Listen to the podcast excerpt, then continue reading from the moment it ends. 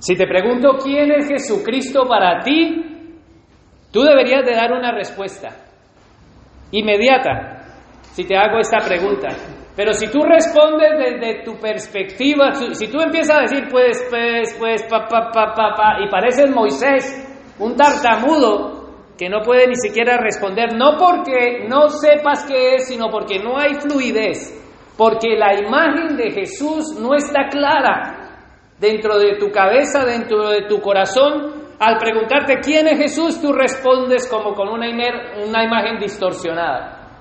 Tal vez yo pueda decir que es una imagen distorsionada. Para aquellos que cuando éramos pequeñitos nos daban así, ¡pum! en la cabeza, ve a cambiar el televisor. Aquellos que somos del siglo XX, cuando la, televisión no tenía mando, sino que nosotros éramos el mando, vaya, cambia el mando. ¿Recuerdan cómo el televisor se entraba con una distorsión en, en el televisor? ¿Y qué teníamos que hacer? Nosotros los que éramos el, control, el mando a distancia, vaya, íbamos y le pegábamos detrás al televisor, ¿no? ¡Pah! Le empezábamos a pegar y volvía la imagen. Ah, yo sé que ustedes en el siglo XX tenían una televisión de 65 pulgadas. Todavía no existían, pero ustedes la tenían. Pero sin embargo, yo que soy del siglo XX, y hay muchos aquí del siglo XX, Tuvimos que haberle pegado a la televisión para que volviera la imagen. Pero lastimosamente hay muchos cristianos que tienen que pegarle así para que venga la imagen y ni a golpe le sale la imagen de un Cristo. Porque la imagen que tienen de Cristo dentro de sí o la que reflejan aún cuando le preguntan, ¿quién es Cristo para ti? Ni a golpe le sale la imagen porque no sabe quién es Cristo. O no puede decirlo quién es Cristo. Pero lo que dice la escritura y lo que nos enseña es que no los cristianos del siglo XX, sino que desde Adán y Eva la imagen de Cristo ha sido reflejada en total plenitud. Ustedes dirán, pero ¿cómo así? Que Cristo desde Génesis capítulo 3 versículo 15 ha sido presentado Cristo. Adán y Eva escucharon de Cristo en Génesis 3, 15. No lo vamos a proyectar, eso les queda de tarea. Y ellos escucharon a Cristo. Y hasta el último hombre que venga a esta tierra, siempre tendrá una imagen correcta, si es bíblica, de quién es Cristo. Pero saben una cosa, la realidad es que desde principio al fin la imagen es nítida, pero el enemigo y el hombre la está distorsionando. El hombre distorsiona la imagen de Cristo. Es más, Adán y Eva están con Dios, Dios camina con Adán y Eva, tienen comunión. ¿Y qué dijo el diablo? Con que Dios os ha dicho. Le está presentando una imagen distorsionada de quién es Dios. Y en este tiempo en que nosotros vivimos, también el diablo hasta el último tiempo está distorsionando la imagen de Cristo. Y para ver a Cristo nosotros necesitamos ser bíblicos. Pero obviamente yo empecé el mensaje, ¿quién es Cristo para ti? Pero ahora la pregunta es, ¿Cómo percibe la gente a Jesús en el mundo? ¿Cómo la percibe? Si tú te vas a la India, llegas allá a la India y le preguntas a alguien, ¿quién es Cristo para ti? Entonces, no puedo hablarles en, hindú, ¿no? No sé cómo se diría el, idioma, pero digamos que es el hindú. Y ellos dicen, ah, Jesús para mí, lo dice el, el que cree en el hinduismo, para mí es Isa. No se llama Jesús, se llama Isa. Yo creo en Jesús, diría uno que está en el hinduismo. Yo creo en Jesús y Él es un maestro. ¿Cómo no voy a creer en Jesús? Pero lo que no creo es que Jesús sea Dios y que Jesús se haya manifestado Dios una sola vez a través de toda la historia. ¿Por qué? Porque los hinduistas creen en muchos dioses. Ellos creen en la encarnación, en la reencarnación. Y ellos creen que Dios está manifestando constantemente a través de diferentes formas. Son varios dioses. Y no pueden creer que una sola persona, que es Jesús, que es Dios, se haya manifestado. ¿Saben cuántas personas tienen esta respuesta que le ha dado? Mil millones de personas creen esto de Jesús. Ahora, si cambiamos el canal, porque he dicho que estamos viendo los diferentes tipos, ¿quién es Jesús? Para los del budismo, si tú le preguntas a uno de esos monjes que está así, ¿no? Te acercas ellos, te dicen con palabras muy suaves y pacientes, Jesús es un ser iluminado, ¿no?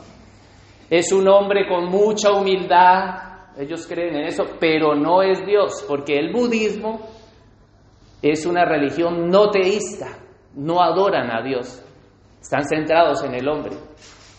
Pero creen en Jesús. Dicen, es un ser iluminado.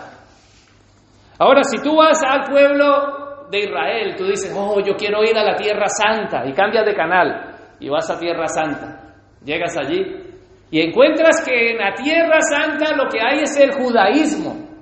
Y tú dices, oh, la Tierra Santa, y le vienes y le preguntas a uno de ellos que, que ¿quién es Jesús para ti? te dice el que está en el judaísmo, oh, ese es un hombre, sí, él existió, aquí estuvo, nació en Belén, vivió, vivió, estuvo por aquí, murió. Y ya está, es un profeta. No es más. Esa es la imagen de lo que tienen ellos, pero no es el Mesías, te dice el que está creyendo en el judaísmo. 14 millones de personas son judías. Ahora, si tú dices, bueno, me voy para África o para Emiratos Árabes, cambiemos de canal, y llegas allá y preguntas, ¿quién es Jesús? ¿Ustedes creen en Jesús? Ellos te van a decir, oh, sí, es un gran profeta.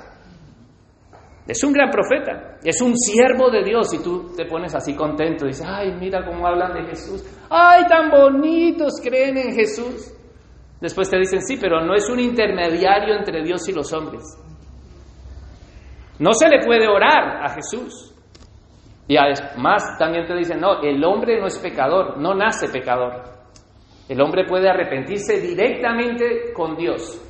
Y ese es el Dios a que ellos tienen. 1.900 millones de personas creen en este Jesús.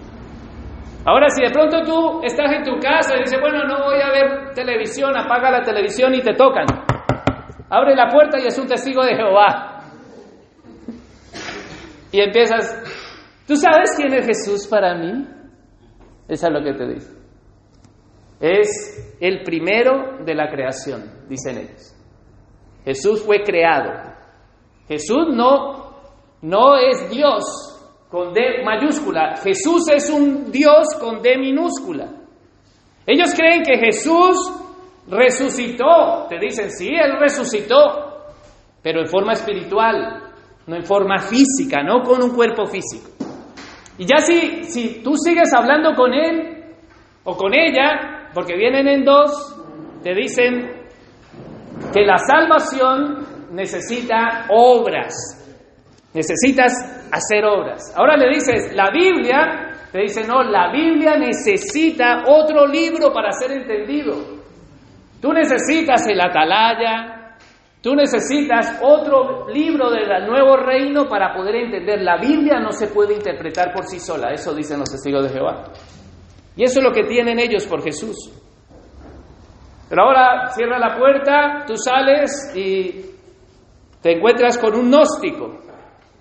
Y el gnosticismo habla, le preguntas al gnóstico, ¿tú quién crees que es Jesús? Y el gnóstico te dice, no, él es un ser iluminado y para llegar a entender necesitamos conocerlo de una manera trascendental. O sea que los gnósticos creen que buscan el conocimiento y solamente gente elevada, iluminada, han encontrado esa salvación. La salvación está en el conocimiento para el gnóstico. Y solamente los iluminados entienden la salvación. No en la fe, la que salva. Tampoco es el sacrificio de Cristo el que salva, es el conocimiento elevado. Eso dice el gnóstico.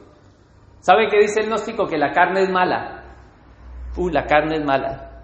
Y muchas veces dentro del pueblo evangélico está estos pensamientos impregnados que no son bíblicos. Por eso te digo, y por eso introduje el mensaje, parecemos un televisor de esos viejos distorsionados que hay que pegarle detrás para que coja la imagen. Y hay muchos cristianos que ni dándole golpes le sale la imagen de Jesús. Porque la imagen de Jesús está es plasmada en la Biblia. Pero el gnóstico te dice, la carne es mala, la materia es mala, y muchos cristianos dicen, cuando pecan, Señor, la carne es débil. Fue la carne. El cuerpo es malo, la materia es mala. Y no solamente eso, dicen, el espíritu es bueno, la carne es mala.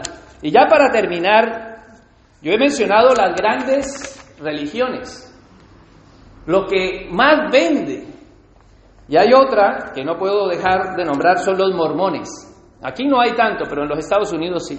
Van vestidos de blanco con negro, son parecidos a los testigos de Jehová, no en la forma de vestir, pero ellos dicen que Jesús es creado, ha sido creado.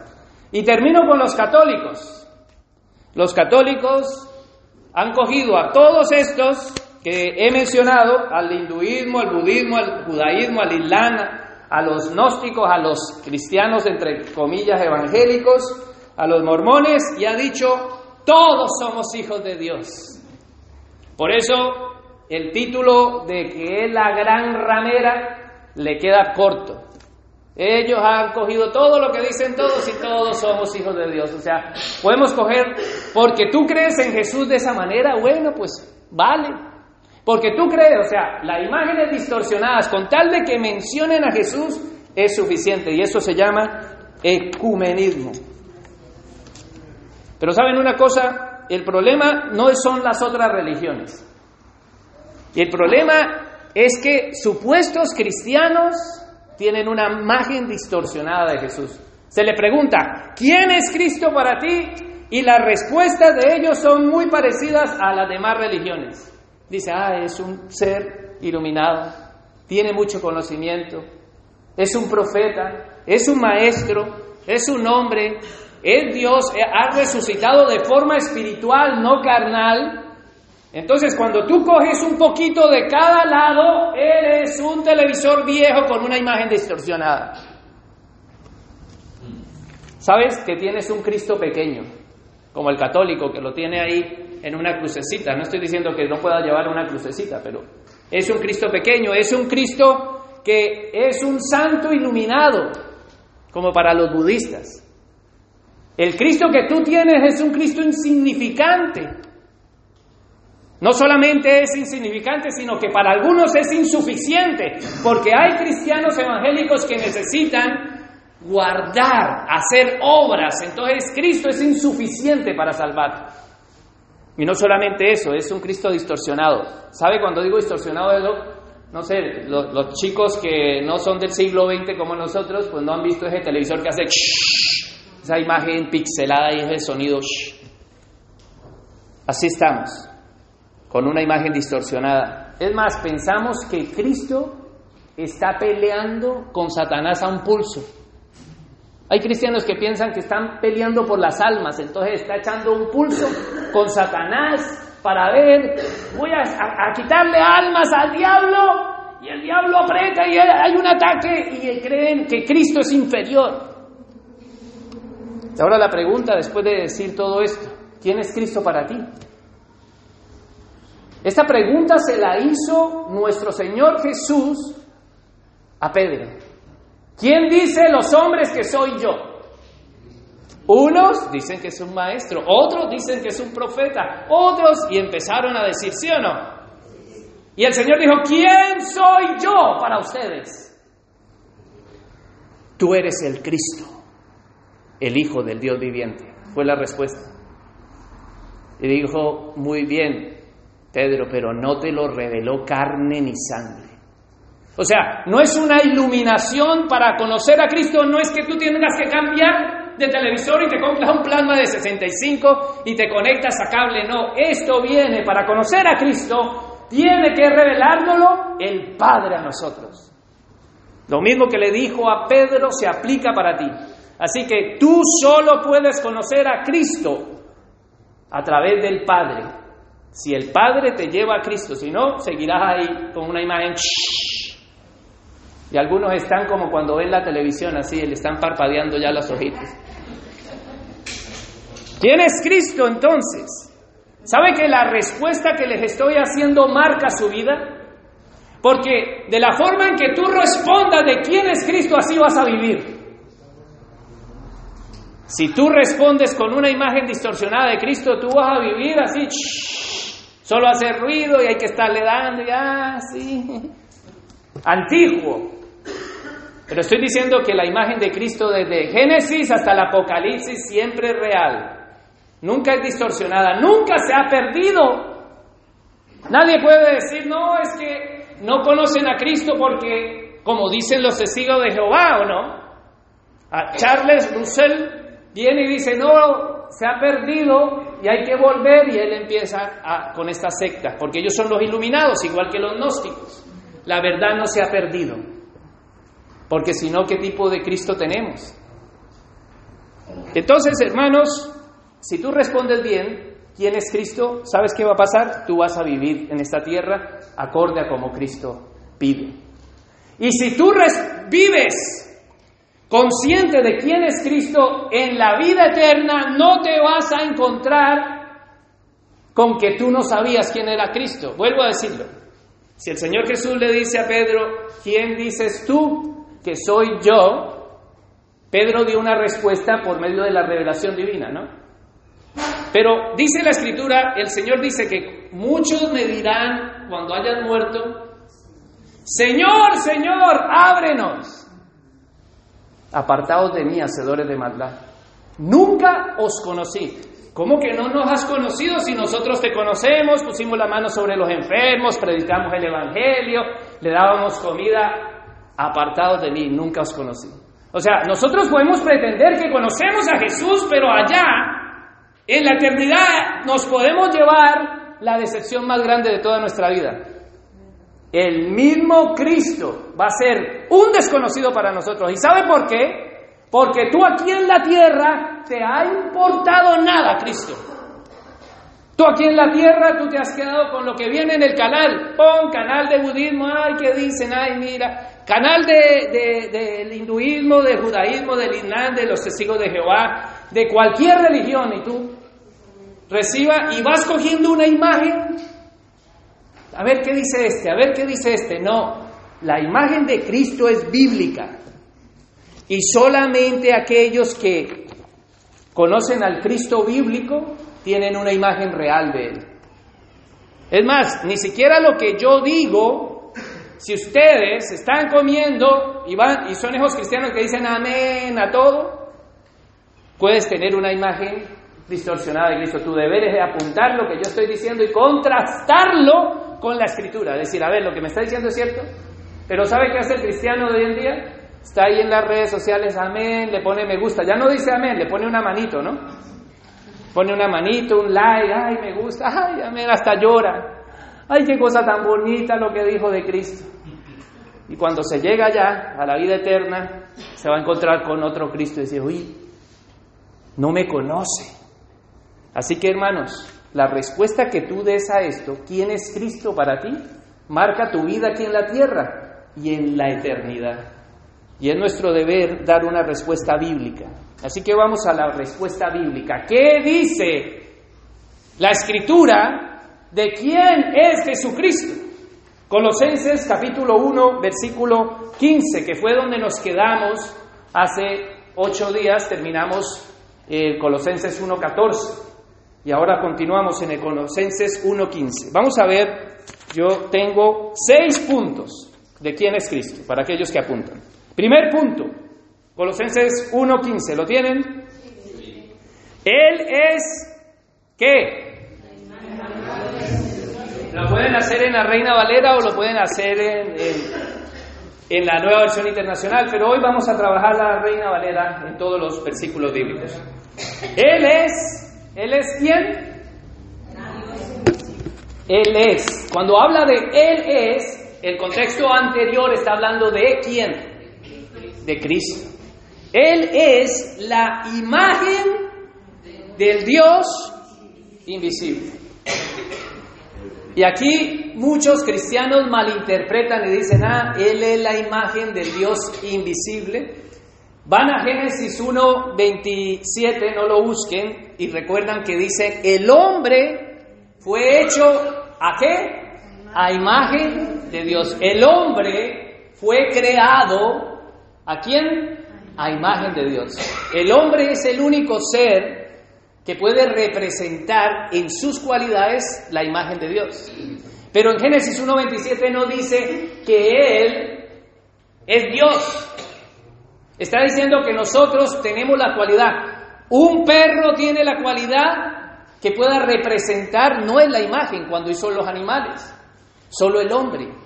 Y el problema del creyente es que dice, ay, Sí, como el hombre fue hecho a imagen de Dios, llega este versículo y dice, Él es la imagen del Dios invisible, piensa que Jesús fue creado, porque lo relaciona con Génesis 1, 27. Y Jesús no fue creado. El hombre no es Dios, es una imagen.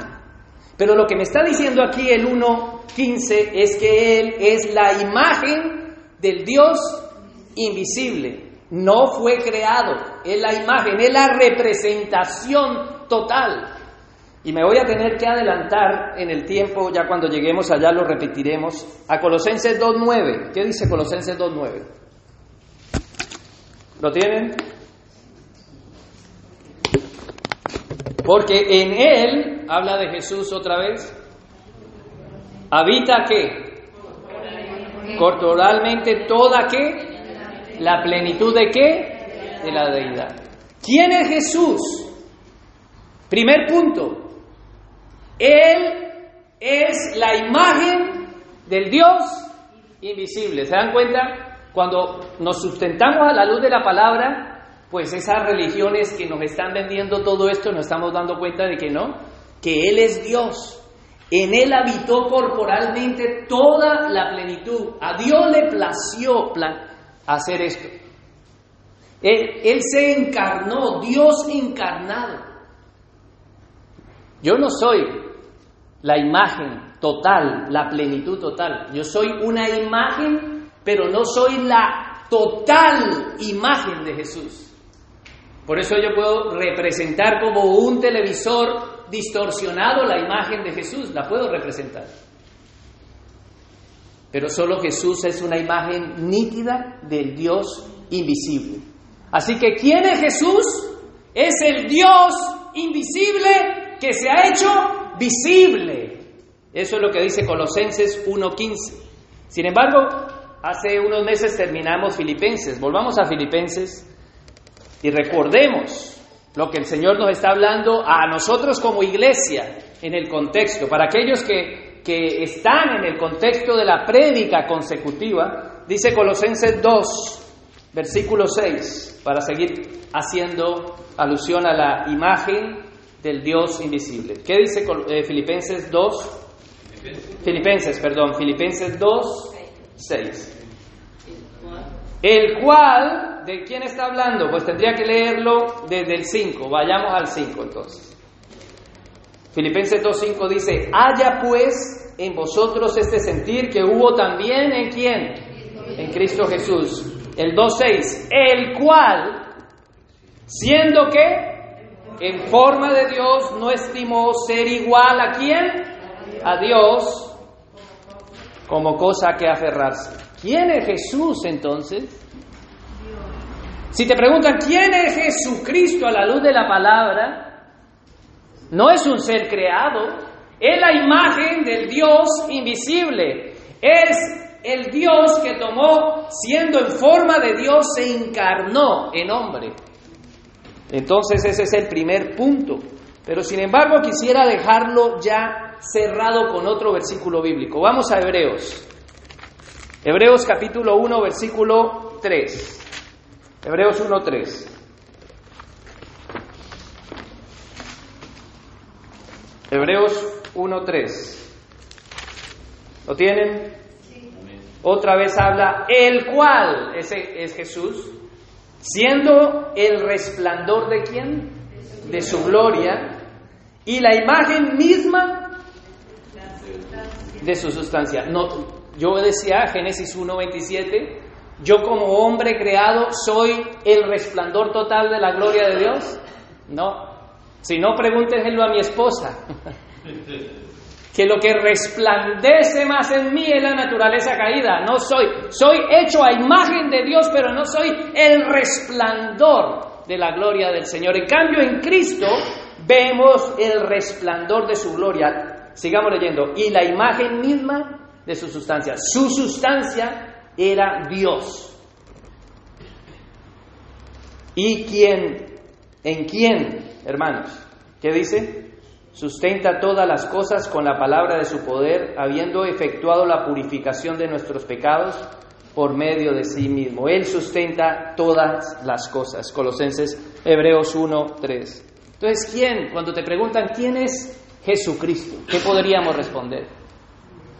Es la imagen del Dios invisible. Es Dios hecho hombre no es un ser creado, es el resplandor de la gloria. Ay, es que Génesis 1.27, como el hombre es la imagen. No, no, el hombre es imagen, pero no es el resplandor, no es la sustancia, como dice Hebreos 1.3.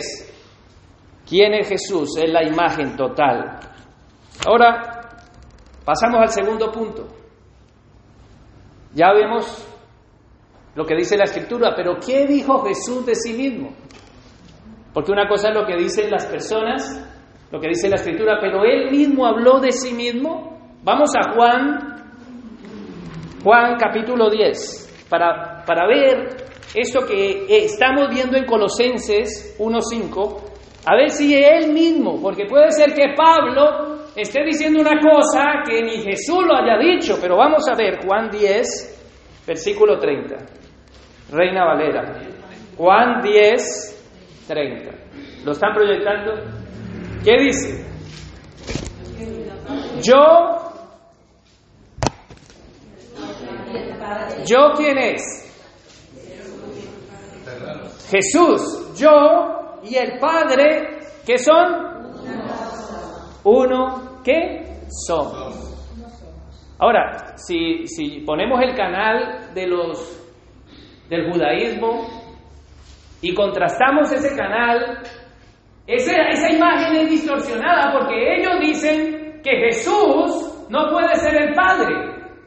Mientras que el mismo Jesús está diciendo yo y el Padre que uno solo somos, como Hebreos lo ha dicho. Es la sustancia misma de Dios, del Dios invisible. Vamos al 14, ahí en Juan. Para aquellos que lo tienen en Biblia de papel, denle una vueltita. Juan 14, 39. Esto, a ver, ¿qué, más dijo Jesús de sí mismo? Juan 14. no, aquí me he equivocado de... Aquí hay solamente hasta 31, me, me han robado eh, versículos.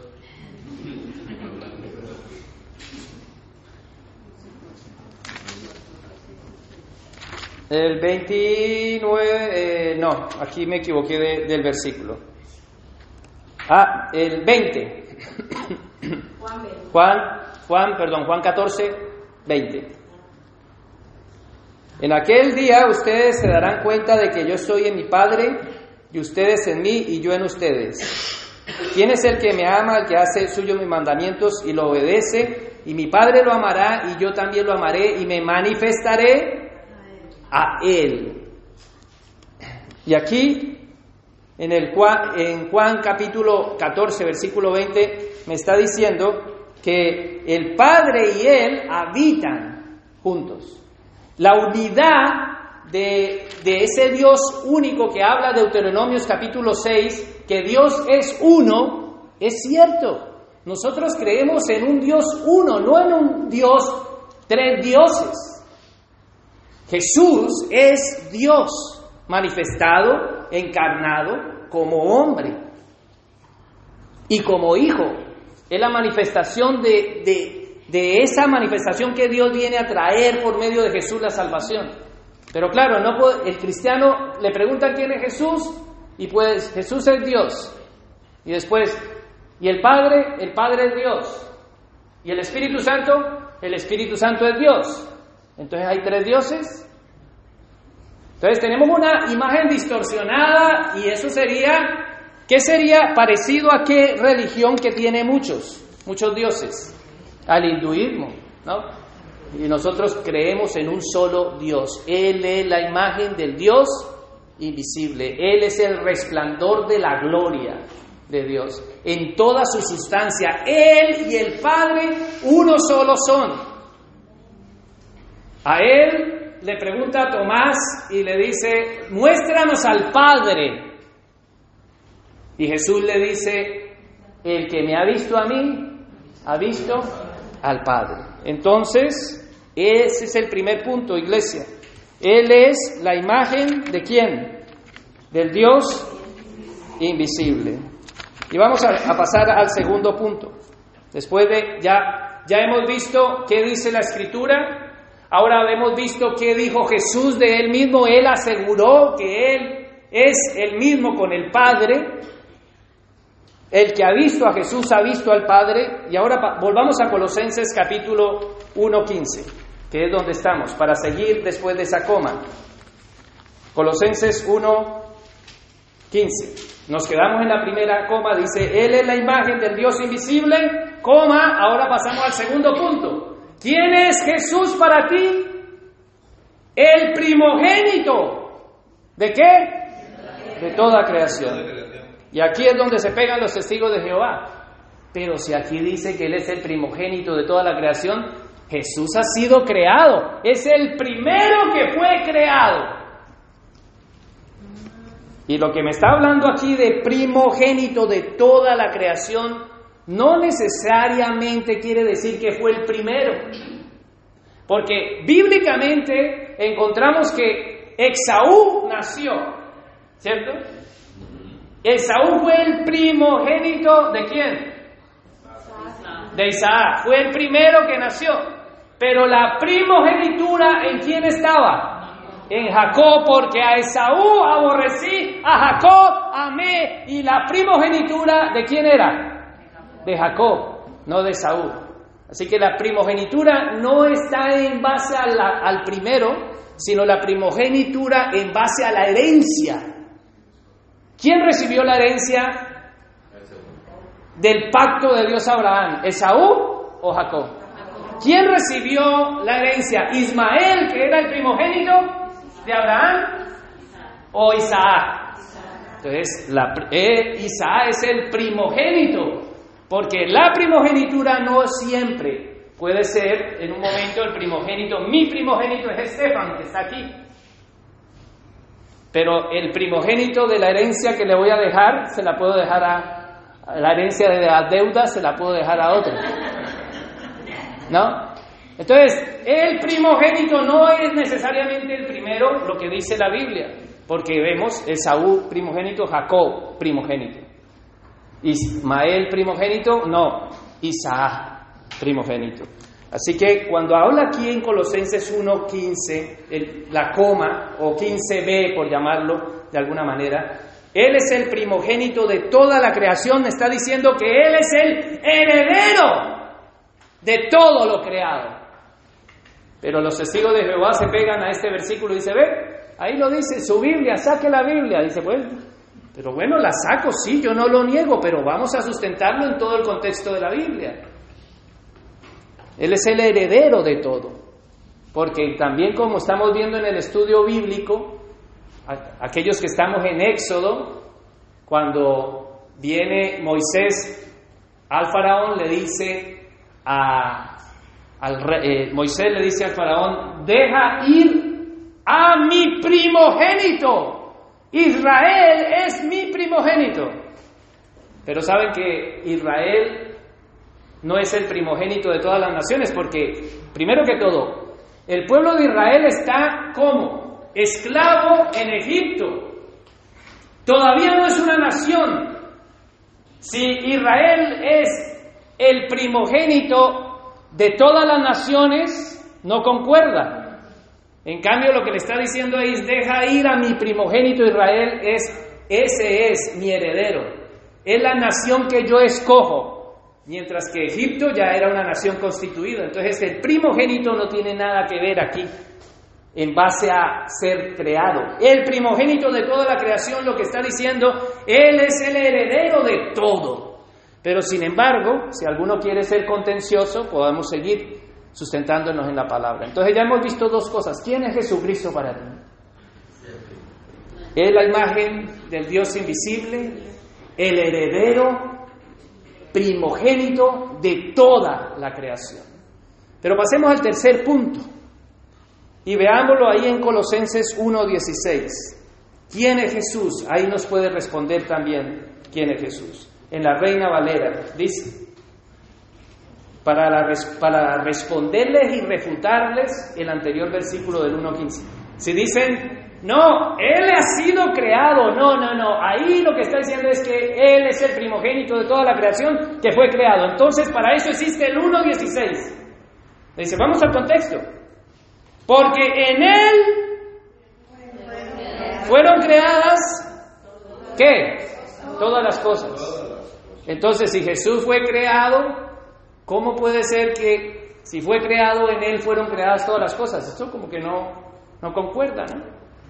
No tiene, o sea que ellos mismos, eso es extraer y hacer eisegesis. Cogen un texto, un versículo y lo sacan fuera del contexto. Entonces tú le dices, ah, sí, sí, ahí, pero sigue leyendo, sigue leyendo y, te ganas a ese testigo de Jehová. Hace unas semanas les contaba que tocaba un testigo de Jehová y me decía, sí, nosotros tenemos eh, a Jesús en común y yo le dije, yo no tengo nada en común contigo. Tú estás perdido, necesitas la salvación por gracia. Lee Efesios 2.8 al 9, es en Cristo, solo en Él, no tengo que ir a, a trabajar para ganarme la salvación como estás haciendo. Le, debo de vender una imagen bíblica, no la imagen distorsionada que él tiene. Él se está sumando, ah, es bíblica. Él me dice, Biblia, yo también tengo Biblia. Me saca la Biblia de él y me lee eso, pero yo tengo que leer más abajo, interpreta en la Biblia, no en la, en la atalaya. 1.16 dice, porque en él fueron creadas todas las cosas a mí me encanta cómo Juan dice eso. Vamos a Juan capítulo 1. Deja ahí tu separador en Colosenses porque vamos a volver. Pero ¿qué dice Juan 1.1? Yo creo que muchos se lo saben de memoria, ¿no?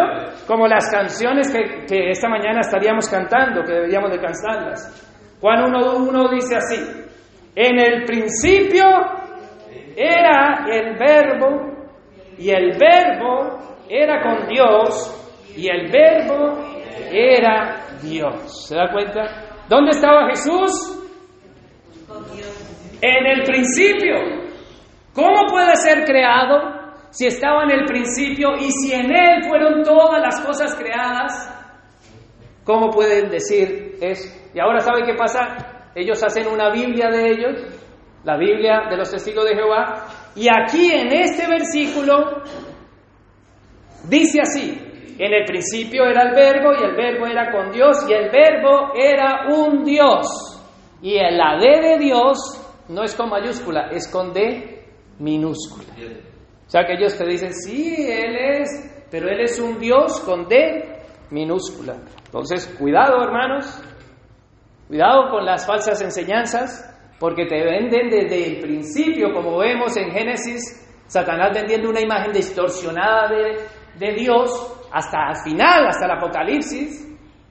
Y nuestro deber es conocer a Jesús y entender quién es Jesús bíblicamente y esforzarnos por buscarlo. Y Colosenses me está diciendo que Él era el verbo, era Dios y en el principio estaba con Dios y Él era Dios. Otra vez haciendo alusión al primer punto, ¿no? Entonces, ¿quién? Tercer punto. ¿Quién es Jesús? Para ti. El creador, es lo que vamos al 1.16. Colosenses 1.16, porque en él fueron creadas todas las cosas. ¿Quién es el creador entonces? Jesucristo. Es el medio por el cual todas las cosas, porque Él es el verbo, Él es el logos, Él es la palabra. Y Génesis dice, y el Señor dijo, sea la luz que es el logos, que es la palabra. que es Dios, y la luz que fue hecha. En Él fueron creadas todas las cosas. Entonces, número uno, ¿quién es Jesucristo para ti? Es la imagen del Dios invisible, es Dios. Número dos, es el heredero de todo lo creado, el primogénito de toda la creación. Número tres, es el creador de todas las cosas, todo. Y si Él, en Él fueron creadas todas las cosas, por Él fueron creadas todas las cosas, ¿cómo puede ser, explícame, que fue creado Jesús? ¿Se dan cuenta? Sin embargo, no solamente eso, dice la palabra. ¿Qué fue creado? Vamos a ver. Porque en Él fueron creadas todas las cosas. Coma, ahora proseguimos a la siguiente coma. Las que hay donde? En el cielo y en la tierra. O sea que Dios hizo el cielo, Jesús, la tierra, visibles e invisibles. Y aquí quisiera detenerme hasta allí, hasta esa coma. Nosotros no corremos aquí en la predicación de la palabra. Visibles e invisibles. Si, si, Dios ha hecho, si Jesús ha hecho los cielos, ha hecho la tierra, ha hecho cosas visibles, invisibles, ¿cómo podemos creer en la evolución? ¿Cómo se puede creer que el hombre viene del mono? Cuando tú crees y aceptas esta teoría, ya estás sacando a que el hombre es creado a imagen de Dios. Y si ya sacas al hombre, pues ya imagínate a Jesús, porque Jesús se hizo hombre también. Y si se hizo hombre y si Él es el creador, se cae la, la evolución. Está diciendo Colosenses 1, 16 que Jesús es el creador de todo y que no existe el azar. No hay azar, no hay un Big Bang. No hay un libro, no quisiera coger eh, la Biblia aquí de ejemplo, pero si yo cogiera un libro, digamos este libro, y lo que creen, los que creen en la evolución, piensan esto, y quisiera que los chicos que están aquí también me escucharan, creen en la evolución y creen que del cielo cayó este libro. Porque es el azar. Las letras del idioma se han venido y se han puesto los artículos, los verbos, las conjunciones, los tiempos, pretérito, pasado, imperativo, y todos se han alineado y se han reestructurado y después se han escrito en una hoja y después se han grapado y después se han hecho un libro. Y ustedes me dirán, bueno, no, eso no lo dicen. Sí lo dicen. Porque el universo ha salido de qué? Del Big Bang. Del Big Bang y del azar. Todo se fue en el tiempo conjugando y no existe un creador. No existe un creador, sino el azar, la evolución, el tiempo. Necesitas tiempo. Este edificio vino y se levantó así solo. Necesitamos tiempo. No hay un constructor. Y eso es lo que nos vende. Sin embargo, la escritura me está hablando de que hay un creador. ¿Y cuál es ese creador? Cristo el Señor.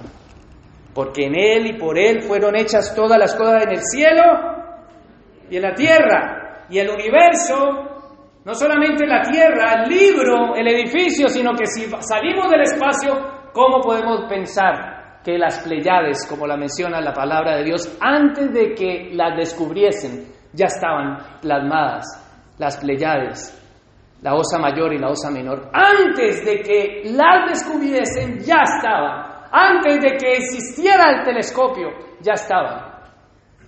Y no está al azar. Así que, tercer punto, hermanos.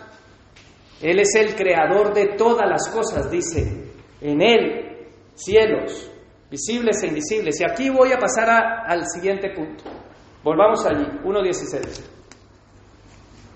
Visibles e invisibles. Sean tronos, sean dominios, sean principados, sean potestades, todo fue creado por medio de Él y para Él. Aquí me está diciendo la escritura que el Señor hizo los principados y las potestades.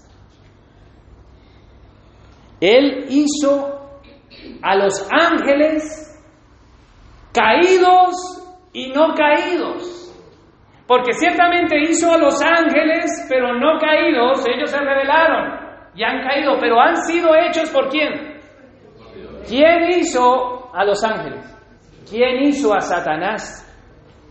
La escritura me lo está diciendo aquí. Pero sin embargo hay cristianos que piensan a, a Cristo echando un pulso para ganar las almas. Creen en un, en un reino de las tinieblas que están ahí luchando en esas películas, en esas batallas entre el bien y el mal. Cuando aquí la escritura me está diciendo que Él es el que ha creado también a los ángeles. Y no hay un reino de Satanás, porque ciertamente Él, y ahora lo vamos a ver más adelante, Él reina, porque Él ha creado todo, todo está sujeto, dice ahí, fue creado por medio de Él y para Él.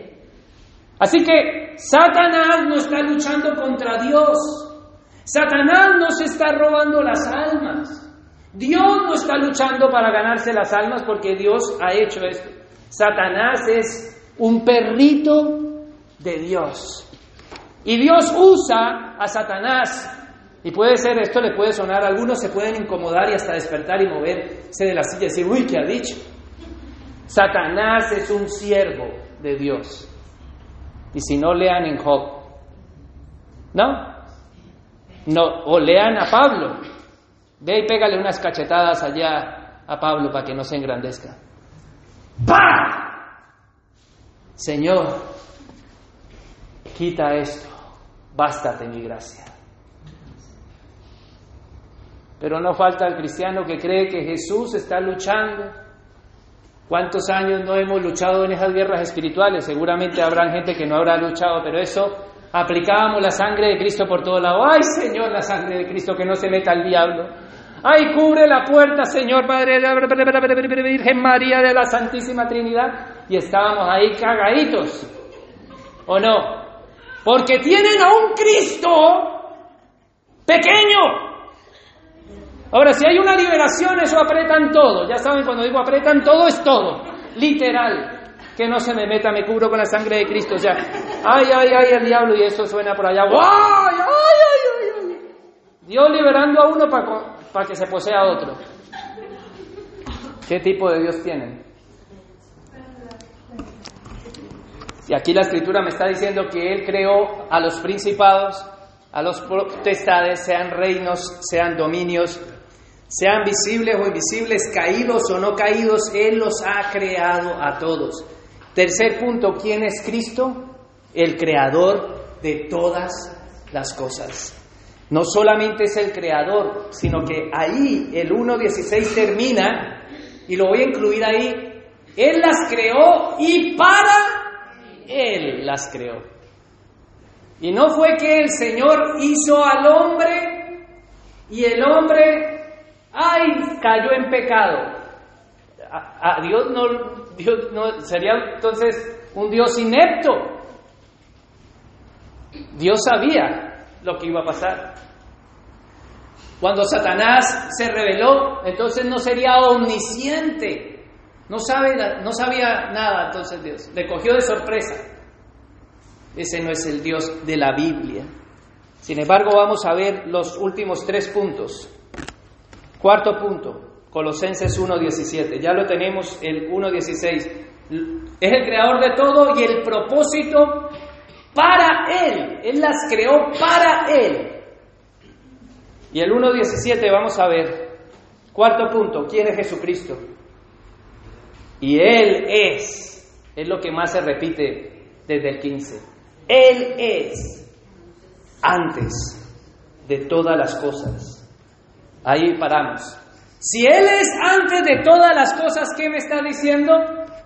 Que Él estaba antes de que el tiempo existiera. Él es antes de que el espacio existiese. Él es preexistente. Él preexistía. Él es antes de todas las cosas. ¿Cómo podemos pensar que Él fue creado? No fue creado, sino que es el creador. Y ahora lo que estamos viendo es que no es solamente el creador, sino que existía antes de la creación. Él es antes de todas las cosas. Seguimos a la siguiente coma. Y todas las cosas en Él que subsisten.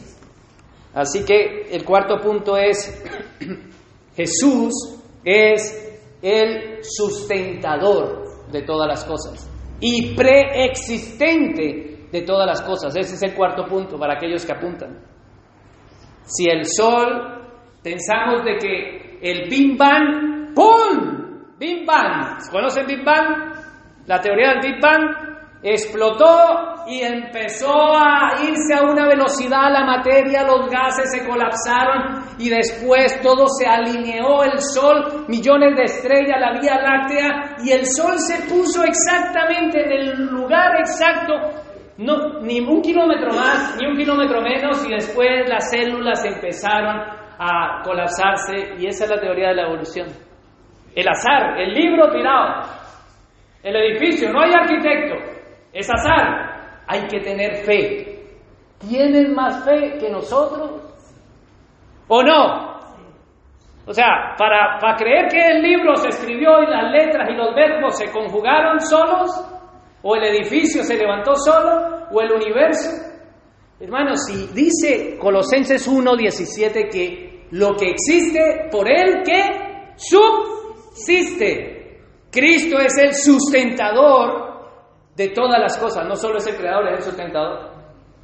Si el sol lo cogemos y lo acercamos unos kilómetros para, digamos, unos kilometritos, pongámosle dos kilometritos, cerca para el sol, digamos, vamos a moverlo dos kilómetros, ¿sabe qué nos pasa? Nos achicharramos. Si lo movemos dos kilómetros o diez kilómetros fuera del sol, ¿sabe qué nos pasa? Nos congelamos. Pero el azar lo puso exactamente en el lugar. ¡Qué fe! ¡Qué fe! No solamente el azar, sino el mono. Hay algunos que parecen un mono, es que no es mono de bonito, mono de feo. Porque aparte de creer en el mono, es feo por dentro. No es imagen de Dios. La imagen de Dios es aquellos que creemos en un creador que sustenta todas las cosas. Él nos sostiene. Él sostiene este planeta. Él mueve este planeta. Él no deja que nos acerquemos mucho al sol ni nos alejemos mucho. Pero, ¿qué fe tienen los que creen en la evolución, en el Big Bang? Él dice aquí, cuarto punto, Jesucristo es el sustentador de todas las cosas antes del tiempo y antes del espacio. Vamos al quinto punto, porque ya el tiempo se me va acercando. Colosenses 1.18, pasamos a la siguiente. ¿Qué dice? Y Él es. ¿Se dan cuenta cómo se repite? Aquellos que tienen Biblia de papel la pueden subrayar. Desde el 12 empieza a hablar de Jesús y, y habla Él es.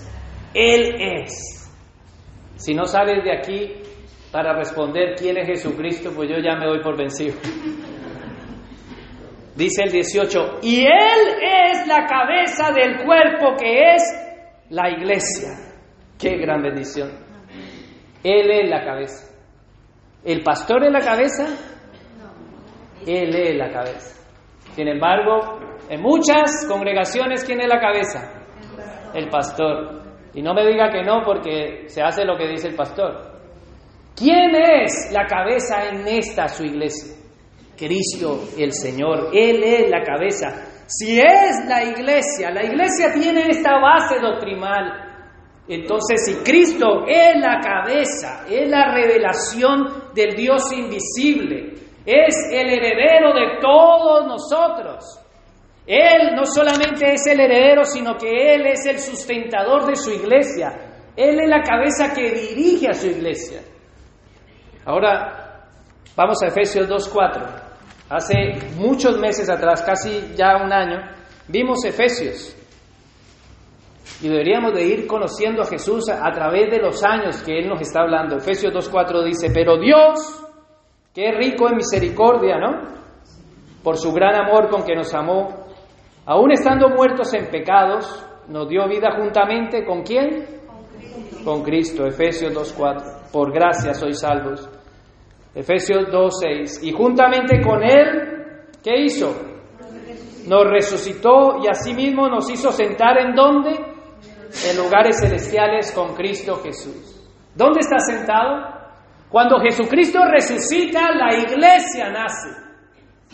Antes de Jesucristo no existía la iglesia. No. Pero cuando nace, resucita Jesucristo, nace la iglesia. Y como ha, y este es el tiempo de la iglesia, Él es la cabeza de su iglesia, Él es el que dirige nuestras vidas. La pregunta es, si yo empecé el mensaje, ¿quién es Jesucristo para ti?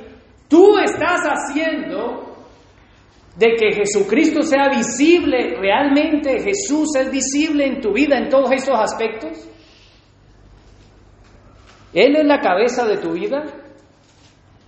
Porque hay cristianos que no, que la cabeza es Él.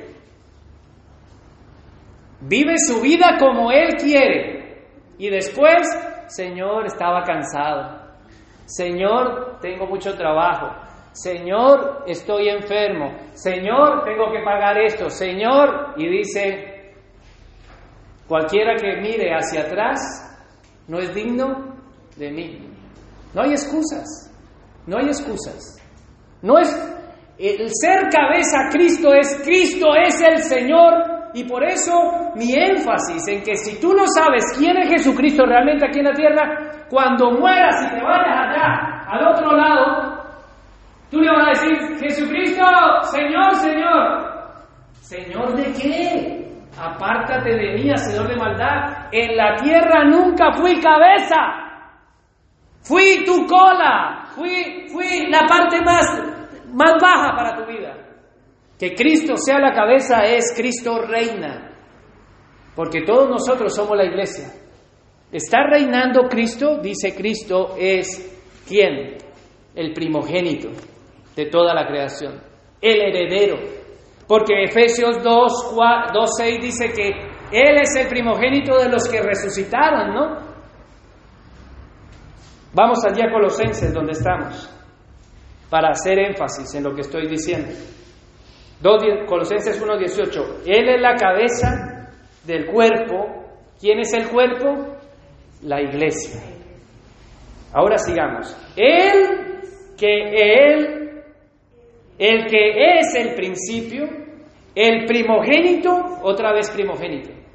¿De entre qué? ¿Quién es Jesús? El primogénito de entre los muertos. Ahora yo pregunto, ¿Jesucristo fue el único que resucitó? No fue el primogénito. Porque había resucitado Lázaro, ¿no? Pero antes había resucitado la hija de Jairo. Entonces, aquí primogénito no quiere decir que es el primero en nacer, sino que es el supremo de todos los que van a resucitar. La primogenitura, el heredero de todos los que van a resucitar. Entonces, para que cuando tú resucites, realmente recibas la herencia, tú tienes que seguir al Cristo bíblico. Porque si Cristo es el Señor aquí en la tierra, evidentemente en la eternidad será tu Señor. Cristo dice, este es el quinto punto, Colosenses 1:18, Él es la cabeza de la iglesia. ¿Dónde está tu cabeza? La cabeza no es tu esposo, la cabeza no es tu esposa, no son tus hijos, no es tu jefe ni tu jefa. ¿Quién es la cabeza tuya? ¿Quién es Cristo para ti? Porque podemos estar haciendo lo mismo que hacen las demás religiones. Ay, Cristo es un hombre bueno. Cristo es un iluminado como los judíos. Cristo ciertamente nació, se hizo hombre, vivió, vivió como ningún hombre, es un ejemplo. Podemos ser como los, los de Alinán, es un gran profeta, es un ejemplo a seguir, como los testigos de Jehová que dicen, sí, resucitó. Es un Dios. pero tenemos una imagen distorsionada. No es que Cristo sea solamente una cosa, porque ¿sabes en qué te conviertes? En un católico. Eh, eh, hablo de católico romano apostólico, ¿vale? El ecumenismo es coger a, a Cristo de aquí y de aquí y con todos somos amigos. No, el Cristo de la Biblia no tiene de amigos a todos. El mismo Cristo dijo, yo no he venido a traer paz, sino a traer guerra, disensión, el Padre contra el Hijo, el Hijo contra el Padre, y todos se entregarán y os aborrecerán por causa de mí. Entonces no estamos para negociar. ¿Quién es Cristo? La cabeza. Así que el ecumenismo no cabe en esta iglesia. Todo aquel que me venda un Cristo distorsionado y porque dice que tiene una cosa, yo digo, ay, en el amor, vale, yo lo amo. A los gnósticos, ay, es un iluminado, él tiene conocimiento, ¿no? Es el Cristo bíblico, no es por partes. Vamos al sexto y último punto. Colosenses 1.19. Así que voy a leer el 18 y paso al 19, todo el 18. Él es la cabeza del cuerpo que es la iglesia, Él es el que es el principio, el primogénito de entre todos los muertos, para que en todo tenga la preeminencia. ¿Se dan cuenta? Preeminencia, primogenitura, es que Él es el preeminente, el más importante. Él es el gobernador, Él es el Señor, Él es el Rey, a quien toda la iglesia se debe de someter, en todo. No es que me someta a Cristo el domingo aquí, es en todo. Porque toda la creación se somete a Dios.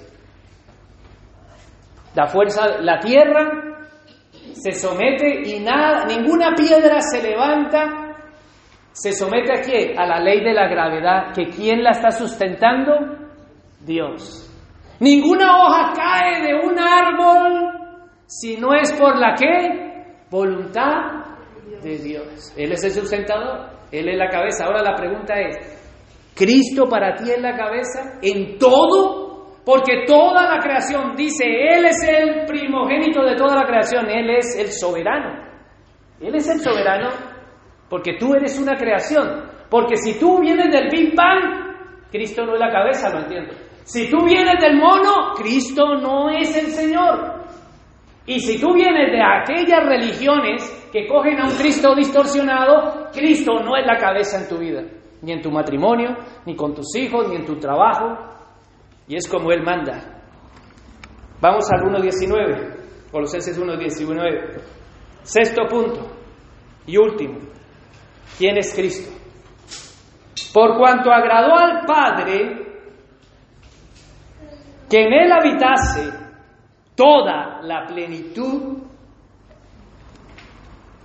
20. Y por medio de él reconciliar, ¿qué? Consigo todas las cosas. Otra palabra que se repite. Todas las cosas. El Padre se agradó por medio de Jesús reconciliar todas las cosas.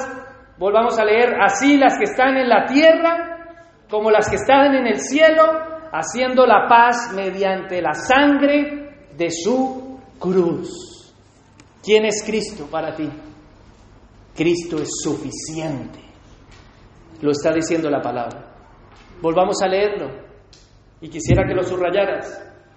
Cristo es suficiente, sexto y último punto por cuanto agradó al Padre, el Padre Dios, que en Él, en Cristo, habitase, o sea, toda la sustancia de Dios, toda la plenitud, y por medio de Él, que Él es el hacedor, Él es el medio, por medio de Él, reconciliar a quién?